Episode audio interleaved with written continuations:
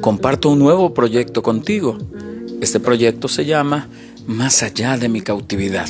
Y va a ser una serie, una serie de mensajes que nos van a hablar de cómo reaccionamos cuando estamos en cautividad. Y el estar en cautividad no es precisamente estar en un cuarto encerrado. Hay muchos modos de cautividad que iremos viendo durante esta serie de mensajes. Este mensaje se llama Consolación en mi cautividad.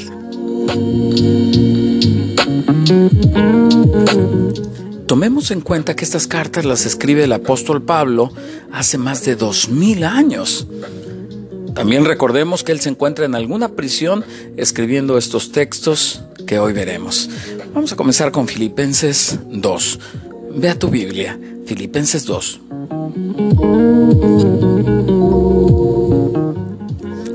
Por tanto, si sienten algún estímulo en su unión con Cristo, algún consuelo en su amor, algún compañerismo en el Espíritu, algún afecto entrañable, llénenme de alegría teniendo un mismo parecer, un mismo amor, unidos en alma y pensamiento.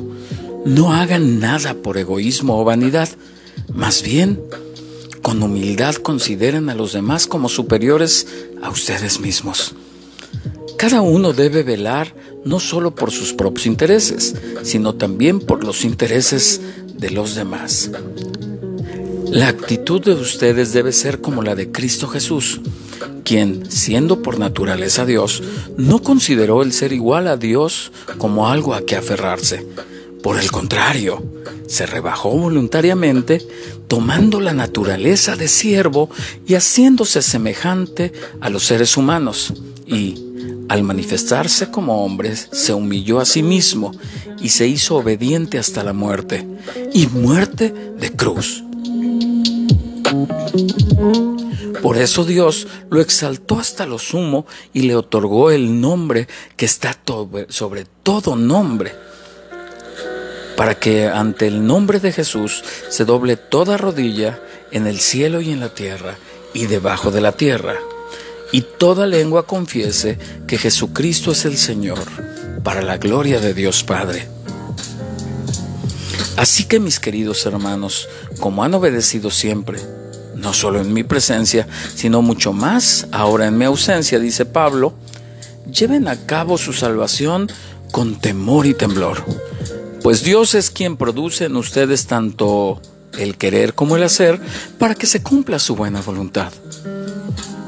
Háganlo todo sin quejas ni contiendas, para que sean intachables y puros, hijos de Dios, sin culpa en medio de una generación torcida y depravada. En ella ustedes brillan como estrellas en el firmamento, manteniendo en alto la palabra de vida. Así, en el día de Cristo me sentiré satisfecho de no haber corrido ni trabajado en vano aunque mi vida fuera derramada sobre el sacrificio y servicio que procede de su fe, me alegro y comparto con todos ustedes mi alegría. Así que también ustedes, alégrense y compartan su alegría conmigo. Seguimos leyendo el número 19. Espero en el Señor Jesús enviarles pronto a Timoteo para que también yo cobre ánimo al recibir noticias de ustedes. Nadie como Él se preocupa de veras por el bienestar de ustedes, pues todos los demás buscan sus propios intereses y no los de Jesucristo.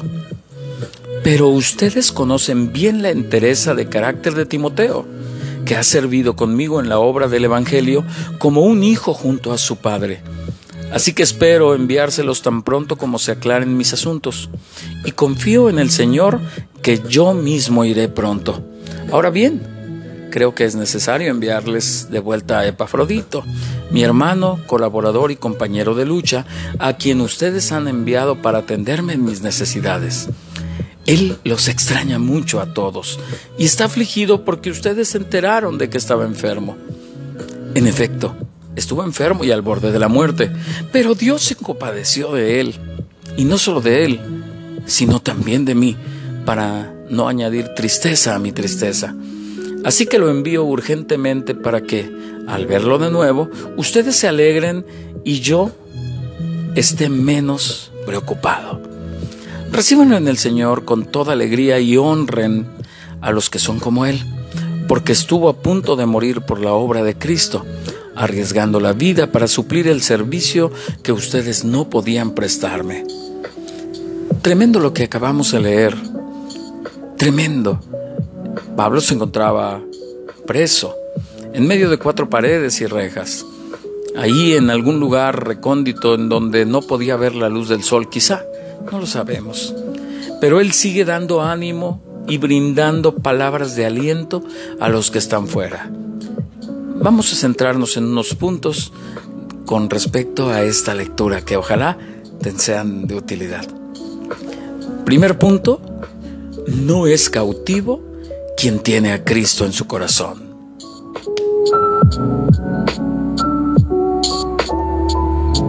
No importa que estuviéramos tras rejas de por vida, ahí en una prisión. No importa si estamos libres de por vida, lo que importa es que si el Hijo nos hizo libres, nuestra libertad espiritual es real, no tenemos cautiverio. Mira lo que dice Juan 8:36, nueva versión internacional. Así que si el Hijo los libera, serán ustedes verdaderamente libres.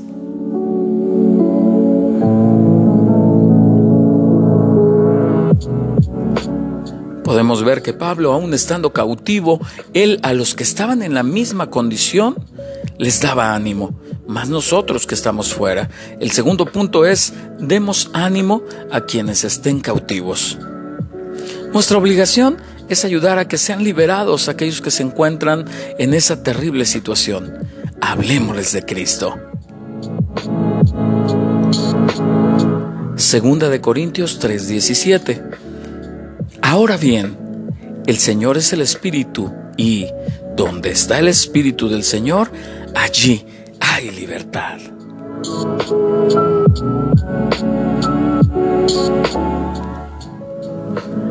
Habrá ocasiones en que nada podamos hacer por alguien que esté cautivo en una prisión, pero sí podremos ayudarlo a que sea libre espiritualmente.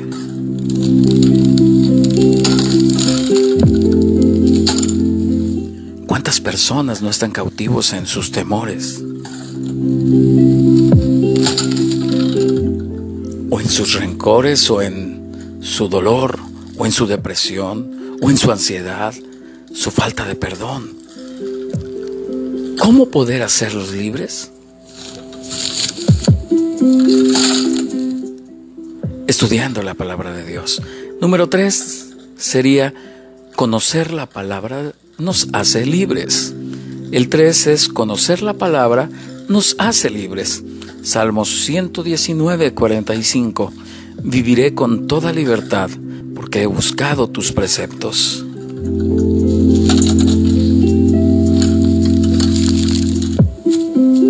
Dios te ha elegido a ti y a mí para ayudar a otras personas a que puedan ser libres. El número cuatro es, tenemos el poder de libertar a otros. Esto viene en Isaías 61.1.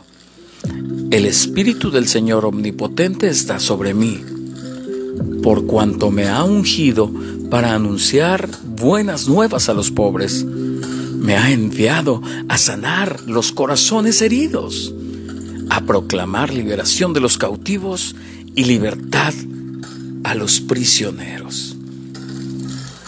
Así es que esta serie que se llama Más allá de mi cautividad, hoy habló sobre el tema consolación en mi cautividad. Trata de ayudar al que está cautivo y si tú estás cautivo, refúgiate bajo las alas del Altísimo.